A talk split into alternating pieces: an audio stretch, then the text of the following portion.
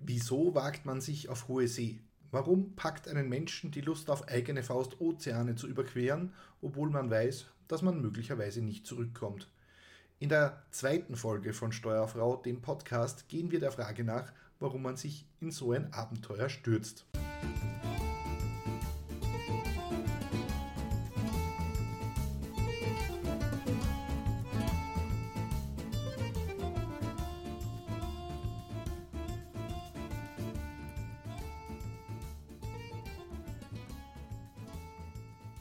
Willkommen bei der zweiten Folge von Steuerfrau, dem Podcast über das Segeln, die Abenteuer auf hoher See, die Lust am Reisen und die kleinen und großen Geschichten aus Häfen, Buchten und den entlegensten sowie schönsten Plätzen der Welt.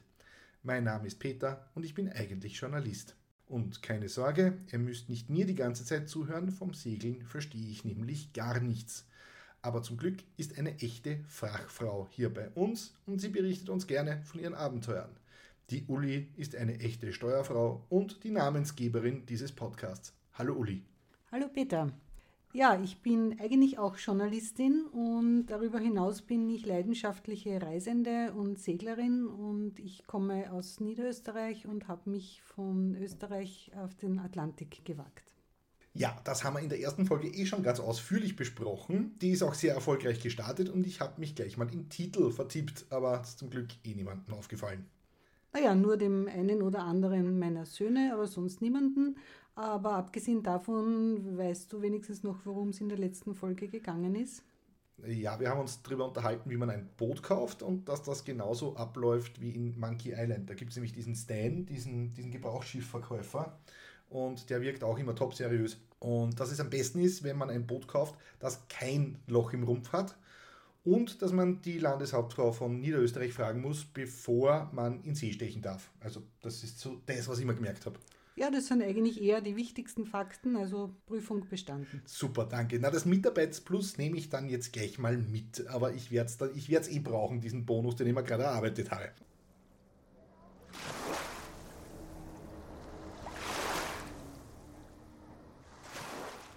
Uli. Peter. Wie gut kannst du eigentlich schwimmen? Ja, ich war in der Schule die beste Schwimmerin meines Jahrgangs. Aber ich glaube, um den Ärmelkanal zu durchschwimmen, reicht es dann doch nicht ganz. Ja, also das mit der Schulzeit, das war ja auch erst vorgestern, ne? Vorvorgestern.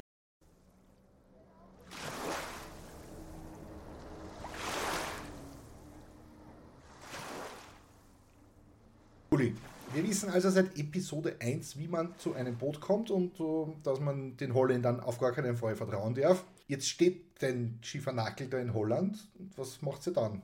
Der Plan war, von äh, Holland über das Eiselmeer nach Amsterdam zu segeln, von dort dann durch den Nordseekanal bis zur größten Schleuse der Welt, das ist bei Eimolden, dann Belgien, Calais, Ärmelkanal und dann Atlantik und dann immer weiter Richtung Westen.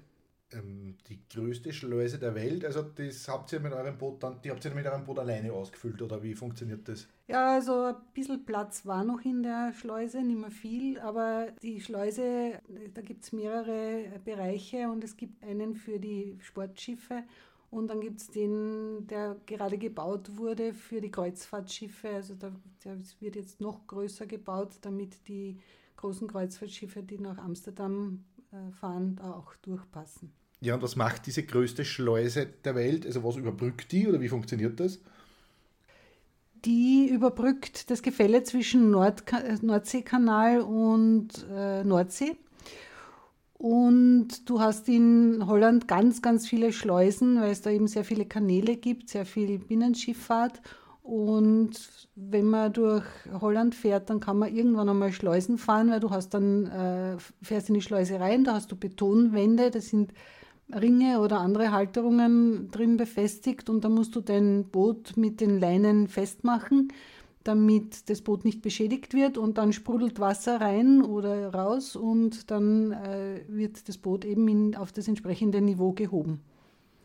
Wie viele Schiffe sind, passen da in diese Schleuse rein? Also ich stelle mir das gerade so vor, als wäre so, als wäre das so ein, so ein Aufzug für die halbe Armada der Spanier oder so. Ja, das ist ganz unterschiedlich. Also es gibt Schleusen, da passen nur ein, zwei Boote rein und dann gibt es eben die ganz, ganz großen, wo dann auch die, die äh, Frachtschiffe reinpassen, die Kreuzfahrtschiffe und so weiter. Also in den ganz großen fühlt man sich dann schon manchmal sehr verloren mit dem, mit dem kleinen Elfmeterboot. Und jetzt wolltet ihr in den Ärmelkanal. Ich meine, ja, das ist ja die meistbefahrene Meerenge der Welt wahrscheinlich, jetzt so nach dem Suezkanal oder so. Wenn man sich das auf der Karte anschaut, ist ja das ungefähr so, also es könnte man von Frankreich nach England rüber spucken. Also, ich meine, wie schwer und abenteuerlich kann denn sowas schon sein? Schwer ist es nicht, das stimmt schon, aber es ist schon sehr tricky, weil der Ärmelkanal hat starke Strömungen. Das ist bedingt durch den äh, hohen Tidenhub. Du hast ja äh, in Europa nirgends so einen hohen Tidenhub, bis zu 10 Meter ist es an manchen Küstenabschnitten.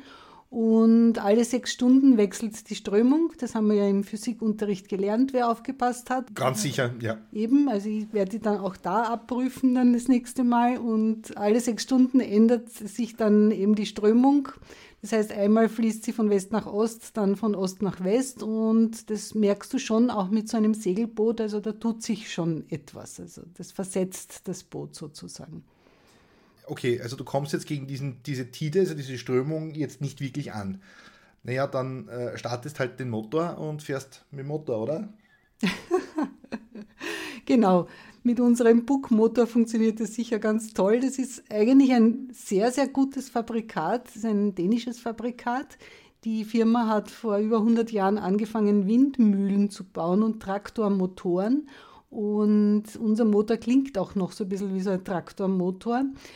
Äh, die sind auch wirklich sehr stabil. Die werden heute noch in Rettungsboote verbaut. Der Nachteil unseres Motors ist, er hat leider nur 36 PS. Die werden in Rettungsboote verbaut. Was, was, was tun die mit einem Traktormotor in Rettungsbooten? Ich dachte, Rettungsboote wären dazu gemacht, dass sie einigermaßen schnell sind. Die Rettungsboote haben auch Motoren mit mehr als 36 PS. Also für, für unsere Mahananda sind die 36 PS gerade ausreichend, um Manöver zu fahren. Speziell im Hafen braucht man das. Aber ansonsten haben wir ja eben auch ein Segelboot ge gekauft, um zu segeln und nicht um zu motoren, weil sonst hätten wir ein Motorboot gekauft. Ja, aber wieso baut man dann nicht einfach in ein Segelboot so einen 400 PS Motor ein? Weil wenn man es dann braucht, na dann wenigstens gescheit. Das ist dann eine Kostenfrage. Also wer möchte, kann sich das wahrscheinlich einbauen und äh, die modernen Segelboote sind schon mit stärkeren Motoren ausgestattet. Also unsere Mahananda ist ja schon über 40 Jahre alt und da war das noch Standard. Mittlerweile äh, würde man da sicher einen stärkeren Motor einbauen, aber wahrscheinlich keine 400 PS, weil das ist dann sehr unseglerisch. Also wir, wir wollen nicht düsen, sondern wir wollen, wir wollen cruisen mit unserem Segelboot. Und 10 Tonnen Stahl lassen sich mit Wind deutlich besser bewegen als mit dem 36 PS Motor. Na gut, okay, also der Motor ist euch jetzt keine große Hilfe beim, beim Tidenhub. Na, wie, wie tust du denn dann? Ich meine, äh, da kommt die Strömung einmal von links, einmal von rechts und wie fährt man dann geradeaus? Gar nicht. Hätte man das auch geklärt? Danke für die Erklärung. Ja, ganz einfach. Nein, wir fahren nicht geradeaus. Also die, auf der Seekarte wird zwar eine gerade Linie eingezeichnet. Der Captain äh, schaut sich das an. Er berechnet dann auch die, die Strömung und die Tide. Und dann fahren wir aber nicht so wie berechnet, sondern wir sind dann in Schlangenlinien äh, von Calais nach Dover gesegelt weil sechs Stunden in die eine Richtung versetzt und dann sechs Stunden in die andere Richtung versetzt. Das heißt aber, am Schluss fährt man dann schon irgendwie wieder gerade, nur halt seitwärts. Nur halt auf Umwegen. Okay, also, also in Schlangenlinien durch den Ärmelkanal. So ist es auf der Straße würden sie dich aufhalten und die fragen, wie viel du getrunken hast wahrscheinlich. Ja, das könnte ich mir gut vorstellen. Wobei es dann noch dazu kommt, dass ja der Wind jetzt, wenn man zwölf Stunden unterwegs ist, nicht durchgehend konstant aus der gleichen Richtung und in der gleichen äh, Stärke bläst. Das heißt, das muss man dann auch noch berücksichtigen.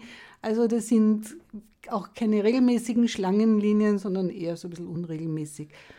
Wenn ich jetzt sage, okay, ich fahre halt einfach geradeaus, weil die sechs Stunden trägt es mich in die eine Richtung und die anderen sechs in die andere, das funktioniert auch nicht, weil äh, die Winde unterschiedlich stark sind und dich unterschiedlich weit versetzen. So ist es. Also du kannst dich auf nichts verlassen.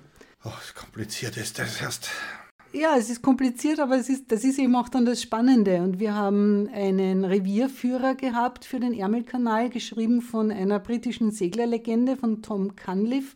Und der hat äh, geschrieben, nimm den Strom an, so wie er ist und kämpfe nicht dagegen. Und das haben wir dann getan. Es klingt eher so, als könntest du eh nicht allzu viel dagegen machen. Ne? Ja, also mit 36 PS und 10 Tonnen Stahl wird es eh schwierig. Ja.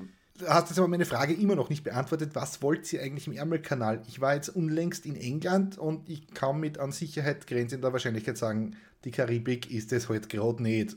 Also was, was wollt ihr dort? Ja, also baden wollte man nicht dort, das stimmt schon. Also von der Kari vom Karibikwasser ist das Ärmelkanalwasser weit entfernt. Aber es ist eben ein sehr spannendes Revier aufgrund des Tidenhubs. Es gibt einfach sehr viele äh, interessante Häfen und es geht ja da gar nicht um die Schönheit und um die Einsamkeit der Natur, sondern es geht tatsächlich auch um, um, um das Erlebnis, in diesen großen Häfen unterwegs zu sein. Wir sind von Calais nach Dover gesegelt und Calais ist einer der größten Passagierhäfen Europas. Das heißt, da sind die Fähren auch regelmäßig unterwegs und die sind ordentlich flott und da muss man schon auf einiges achten. Da kann man nicht einfach in den Hafen reinsegeln, lustig und sich die Gegend anschauen, sondern da muss man sehr genau zuhören, auch was die Behörde sagt und dann dem Folge leisten. Also du kannst nicht einfach sagen, so, oh, da vorne äh, Calais, das kennen wir, das ist ein großer Hafen, da, da tucke ich jetzt eine mit meinem 36 PS 10 Tonnen Stahlboot und äh, sag, hallo, grüß euch. Ja, also man sollte vorher Hallo sagen. Also du musst eben vorher den, den Tower anfunken und der gibt dann die Genehmigung, in den Hafen reinzufahren. Und in unserem Fall ist, haben wir dann schon gesehen, dass da auch eine Fähre gerade in den Hafen rein will. Die war zwar noch relativ weit weg, aber eben deutlich schneller mit etwas mehr PS unterwegs als unsere Mahananda. Und dann hat am Kontrollturm gesagt, uh, turn left, very quick, immediately. Das heißt also möglichst schnell.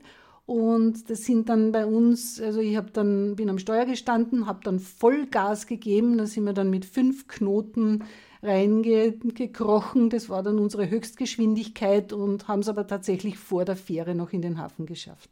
Fünf Knoten sind sowas 8 km/h oder so irgendwas. Ja, das ist so Joggergeschwindigkeit. Also die Radfahrer, die überholen uns. Oh, schön.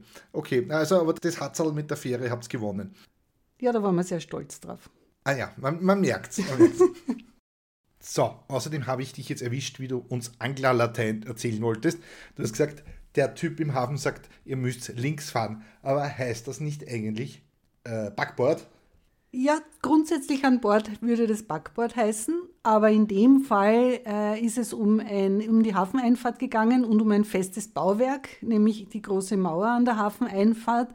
Und an der steht unmissverständlich ganz groß geschrieben Turn Left, weil die Mauer eben im Gegensatz zum Boot nicht beweglich ist. Das heißt, egal in welche Richtung du dich drehst, die Mauer muss auf der linken Seite sein. Achso, das ist, weil es keine Verwirrung gibt, wer von wem aus gesehen jetzt was Steuerbord und was mhm. Backboard ist. Ja. ja, praktisch. Das wäre im Straßenverkehr manchmal auch sehr sinnvoll. Jetzt haben wir ein bisschen einen Sprung gemacht. Also ihr seid jetzt in Calais und dann wollt ihr nach England. Ja, man sieht von Calais nach England rüber bei gutem Wetter und dann ist es aber doch nicht so einfach. Erstens einmal musst du warten, bis das Sperrtor im Hafen geöffnet wird. Der Hafen ist nämlich durch ein Tor vom, vom, von der Nordsee abgetrennt weil blöderweise der Hafen trocken fallen würde bei Niedrigwasser und dann würden die Boote unten am, am Schlamm herumliegen und um das zu verhindern, gibt es das Sperrtor. Bei Niedrigwasser wird es geschlossen, dann kann fünf Stunden lang kein Boot rein und keines raus. Aber das ist schon ein Hafen am Atlantik, also da ist schon ganz viel Wasser und denen geht das Wasser aus, oder wie? Ja, aber nur sechs Stunden lang. Also ah, eh. Das Wasser kommt dann auch wieder zurück, verlässlich alle sechs Stunden kommt es wieder. Aber es gibt mehrere Häfen entlang des Ärmelkanals, die trocken fallen oder damit das eben nicht passiert, durch Sperrtore oder Bahn gesichert sind. Ja, aber wieso bauen die den Hafen dorthin, wo sie eh schon wissen, dass es zu wenig Wasser gibt?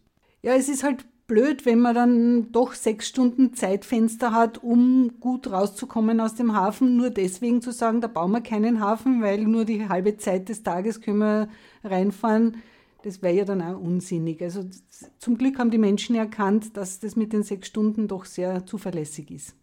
Ja, ihr merkt schon, ich bin kein großer Segler, ich verstehe da viele Dinge nicht, aber es wird immer spannender. Okay, also ich habe heute gelernt, es gibt Häfen, die haben kein Wasser. Das ist ja mal was ganz was Neues.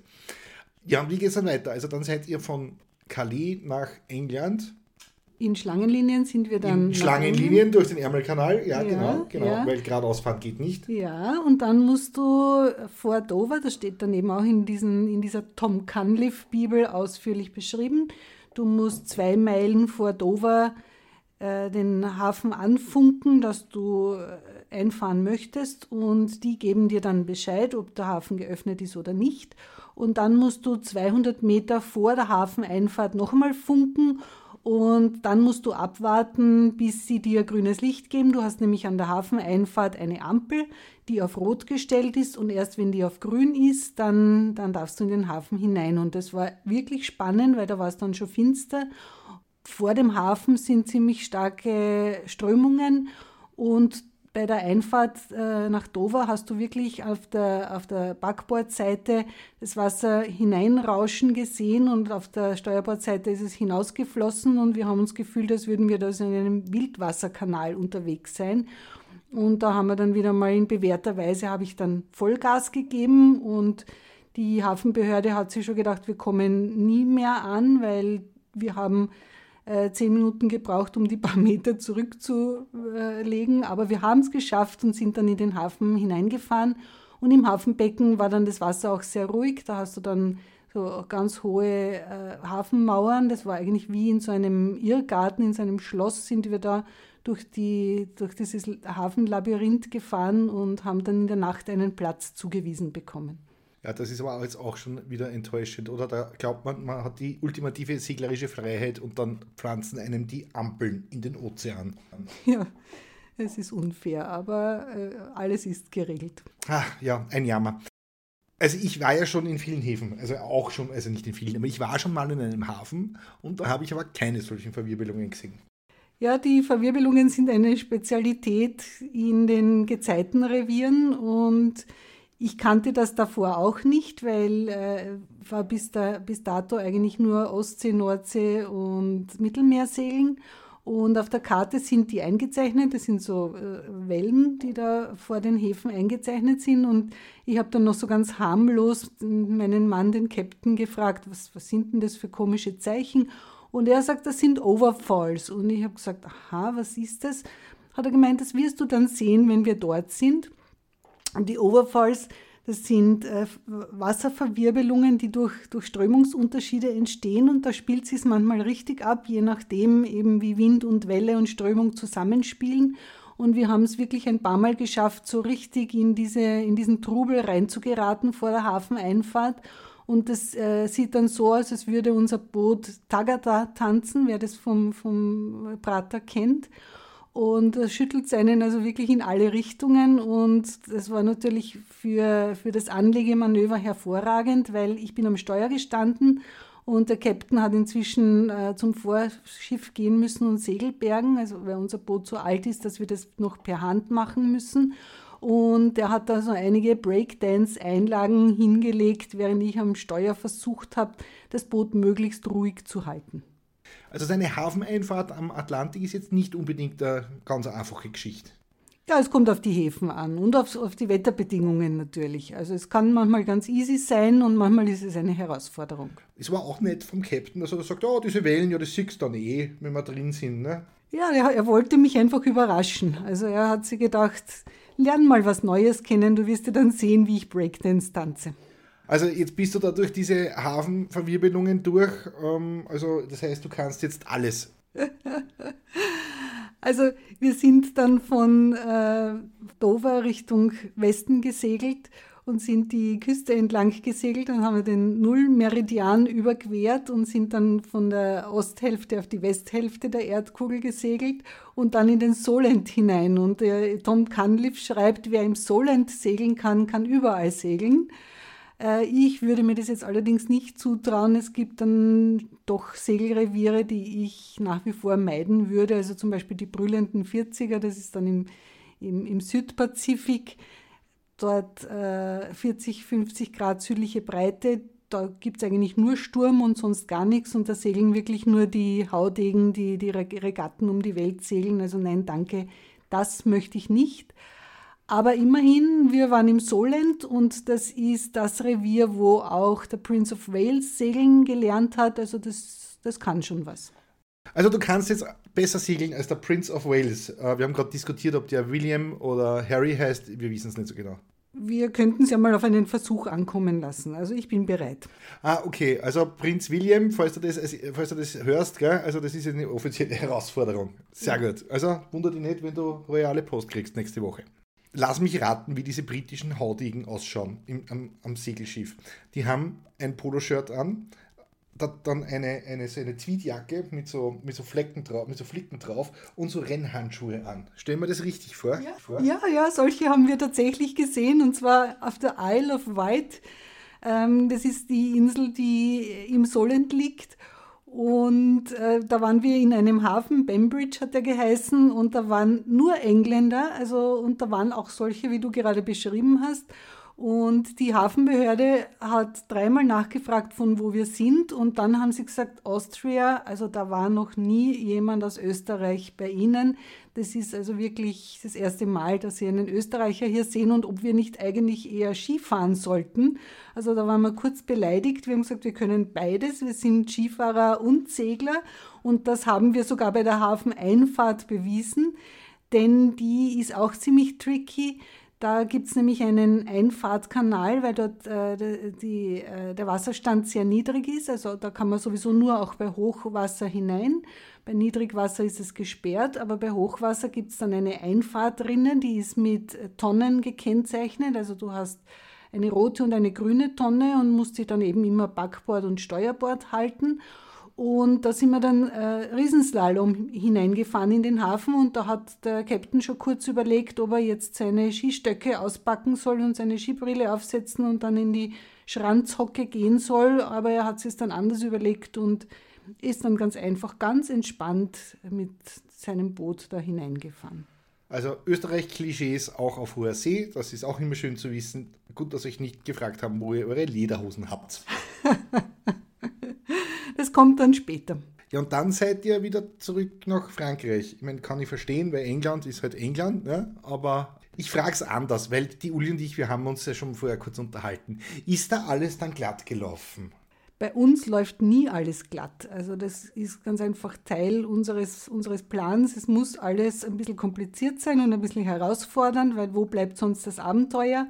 Wobei manche Abenteuer hätte ich mir gerne erspart wie wir von der Isle of Wight nach Frankreich gesegelt sind. Das sind äh, 70 Meilen, also so 120 Kilometer ungefähr. Das klingt schon mal nicht so schlimm. Nein, es ist eigentlich auch nicht schlimm und äh, wir haben auch die Bedingungen vorher gecheckt und eigentlich war alles ganz gut, Wind aus richtiger Richtung, in der richtigen Stärke und du bist halt dann so einen Tag lang unterwegs. Äh, leider hat dann die Wetterprognose nicht ganz gestimmt und äh, es war ein bisschen mehr Wind als angekündigt. Das wäre gar nicht das Problem gewesen, aber leider kam auch nicht aus der richtigen Richtung. Und dann hat unser Boot dann ziemlich weit nach Osten versetzt, wo wir eigentlich nicht hin wollten. Dann ist zwischendurch unser GPS ausgefallen, weil das war ein, ein Denkfehler des äh, Bordmechanikers. Das haben wir nämlich äh, zuerst äh, unten im, im, im Salon montiert gehabt, aber GPS in einem Stahlschiff ist eine schlechte Idee, weil wir hatten dann zwischendurch keine Verbindung und wussten auch nicht so genau, wo wir sind. Das weiß jeder, der schon mal mit dem Auto durch einen Tunnel gefahren ist. Ja, aber der holländische Ingenieur hat offenbar nicht mitgedacht. Der war wahrscheinlich schon so fixiert auf die modernen Plastikschüsseln, dass ihm das gar nicht gedämmert ist, dass er da jetzt in einem Stahlboot ist das finde ich super, dass da wieder mal die Holländer dran schuld sind. Also, ha, Holländer auf See, ich merke schon, muss man ein bisschen aufpassen. Ja, ja, das ist, obwohl ich halt schon sehr viel von dem, von, von dem Werftchef, also der hat schon, der war schon sehr gut. Und was macht man dann, wenn du auf hoher See bist und du hast halt keine Ahnung mehr, wo du bist? Das wäre natürlich schlimm, aber erstens einmal war das ja nicht auf hoher See, sondern im Ärmelkanal, der ist ja tatsächlich überschaubar. Zum anderen gibt es ja auch noch Kartenarbeit, also man soll sich sowieso nie auf die Technik verlassen, also du kannst ja das auch berechnen, deinen, deinen Standort.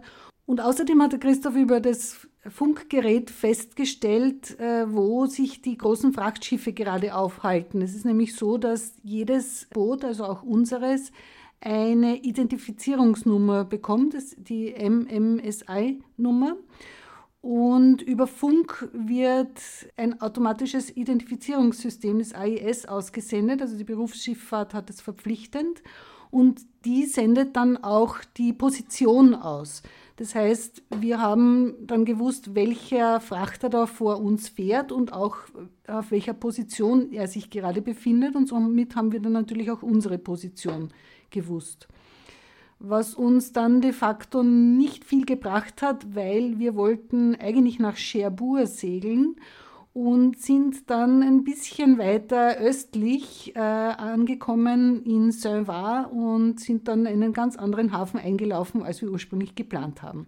Aber so ist es eben mit Strömungen und Wind und Welle sagt man dann äh, beim Hafen, ja, grüß euch, wir haben uns ein bisschen verfahren, weil wir haben vergessen, die Batterien im GPS zu wechseln oder Ja, dem, dem Hafenmeister ist es ziemlich egal, wer da kommt und von wo der kommt. Das äh, wird ja auch vorher nicht bekannt gegeben. Also wir, wir haben zwar beim Ausklarieren schon immer bekannt gegeben, welcher unser nächster Zielhafen ist, aus Sicherheitsgründen, damit falls wirklich irgendwas schief geht, man zumindest ungefähr orten kann, wo man hin wollte. Aber ob ich jetzt dann da, dort wirklich ankomme oder woanders, das interessiert dann den, den örtlichen Hafenmeister überhaupt nicht. Der nimmt, was kommt. Und wenn da jetzt ein Österreicher ihn anfunkt und sagt, er möchte da jetzt gerne in den Hafen reinfahren, dann ist es einfach so. Dann kriegt man ein paar Skifahrerwitze mit auf dem Weg und dann hast du Grüß euch. Ja, Grüß euch und Pfiat euch. Das ist aber auch ein bisschen gemein, oder? Ich meine, da gibt man extra den Zielhafen an und dann hast du, ja, ähm, die sind nie angekommen, wahrscheinlich auch gesoffen. Okay, nächster Punkt. Also solange man keinen Notruf absetzt, ist alles gut. Aber wir haben ja, wie wir da eben äh, den Ärmelkanal das zweite Mal überquert haben, da haben wir dann doch so sechs, sieben Beaufort Wind gehabt. Das ist dann schon starker Wind, also noch, noch kein Sturm, aber es wird als, als, als starker Wind klassifiziert. Und weiter westlich im Ärmelkanal dürfte es noch schlimmer gewesen sein, weil wir haben einige Funksprüche gehört. Da waren äh, Schiff, also da hat es ein Mann über Bord Notruf gegeben, also ein, ein, ein Mayday und auch Pan-Pan-Notrufe. Äh, also da haben wir uns, es ist, gibt einem dann schon zu denken, wenn man weiß, man ist eigentlich so mittendrin in, im Wettergeschehen und da sind andere in, in Seenot. Was ist jetzt der Unterschied zwischen einem Mayday und einem Pan-Pan-Notruf? Das habe ich überhaupt noch nie gehört. Ja, also Mayday ist praktisch die, die höchste Stufe. Also das ist dann wirklich ein, ein, ein Notfall, also eine Notrettung, ein Notrettungsruf. Da ist ein Menschenleben in Gefahr. Und Pan-Pan ist technischer Notfall, also wenn das Boot manövrierunfähig ist, zum Beispiel durch einen Mastbruch. Oder es gibt an Bord einen medizinischen Notfall, der jetzt aber nicht lebensbedrohlich ist, dann wird Pan-Pan abgesetzt. Also jetzt haben wir auch schon viel über Funk gehört und die Uli hat mich im Vorfeld wie wir diese Sendung kurz durchbesprochen haben, ja schon rassistisch beleidigt, weil sie meinte, Waldviertler tun sich mit dieser Funkprüfung ein bisschen schwer. Das musste man jetzt erklären. Also ich habe nie gesagt, die Waldviertler. Ich kann jetzt nur aus dem Erzählungsschatz meines Captains sprechen und er hat von einem Waldviertler gesprochen. Und zwar ist es so, dass du, um äh, ein Funkgerät führen zu können, musst du eine Funklizenz machen und die wird über eine internationale Firma oder Behörde abgenommen und die ist lizenziert für diese, für diese Prüfung. Und äh, Funken, also die Short Range Funklizenz wird in Englisch abgenommen. Das heißt, du musst einfach äh, über Funk wird Englisch kommuniziert. Und dieser eine Waldviertler konnte kein Englisch und ist dann bei der Prüfung eben an seinen mangelnden Sprachkenntnissen gescheitert und hat diese äh, Funklizenz nicht erhalten. Ja, aber was hat er glaubt, was die dort reden? Na, der hat sich wahrscheinlich gedacht, internationale Behörde, die können alle Sprachen, auch waldviertlerisch. Ja, so kann man sie täuschen.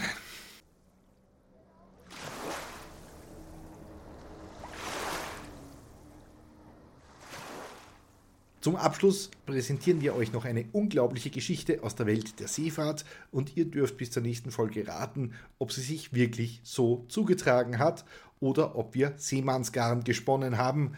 Googeln ist natürlich streng verboten. Aber zuerst zur Auflösung der Geschichte der letzten Woche. In der vorigen Folge haben wir euch von einem mysteriösen UFO erzählt, das tief im Meer vor der Küste Schwedens liegen soll.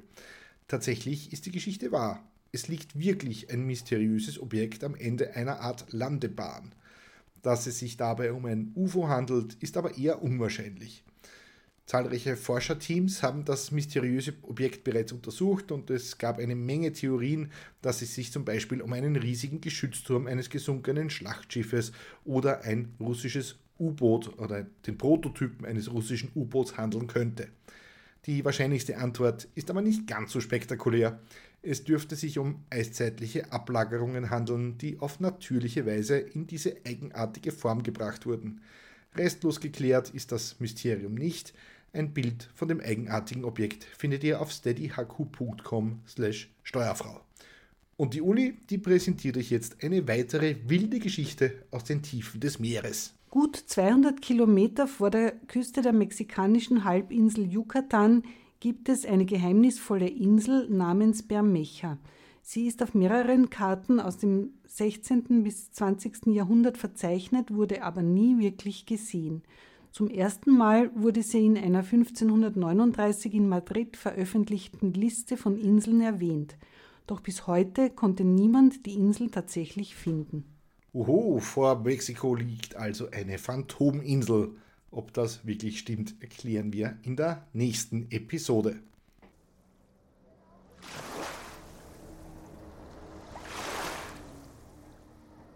Ja, und das war sie, die zweite Episode von Steuerfrau, der Podcast. Wenn euch die Folge gefallen hat, könnt ihr uns auf steadyhq.com slash Steuerfrau einen Euro in den Hut werfen, indem ihr an Bord anheuert und Matrosin oder Matrose werdet.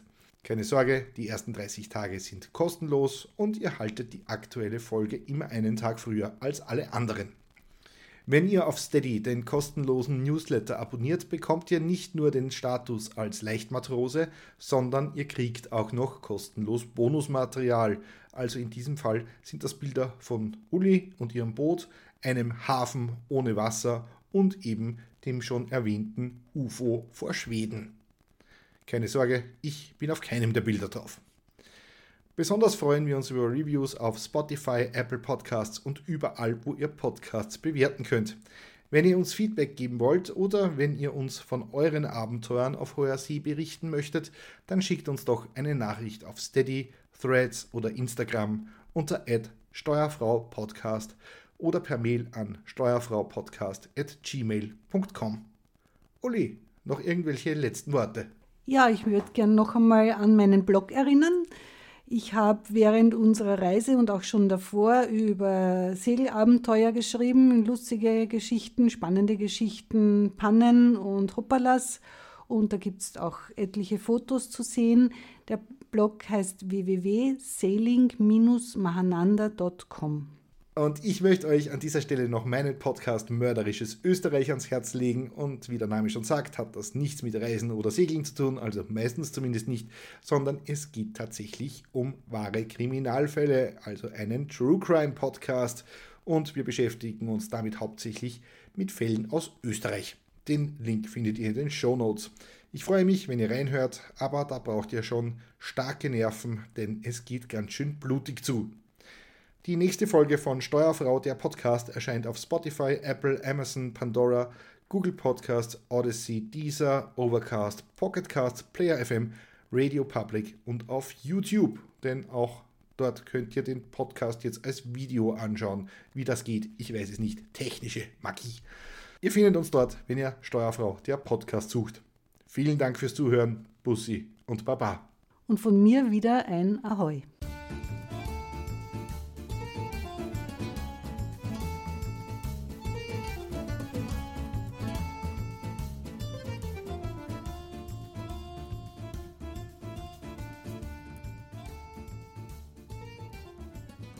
Also du kannst jetzt mindestens so gut segeln wie der Prince of Wales. Ist das jetzt der Harry oder der andere? Jetzt bin ich überfragt. Es gibt ja, glaube ich, mehrere Prinzen of Wales, oder? Da gibt es doch den William, der mit der Glotzen. Ja. Und den anderen, das Robbenbrau, das ja. in die USA geschickt haben. Genau, ja.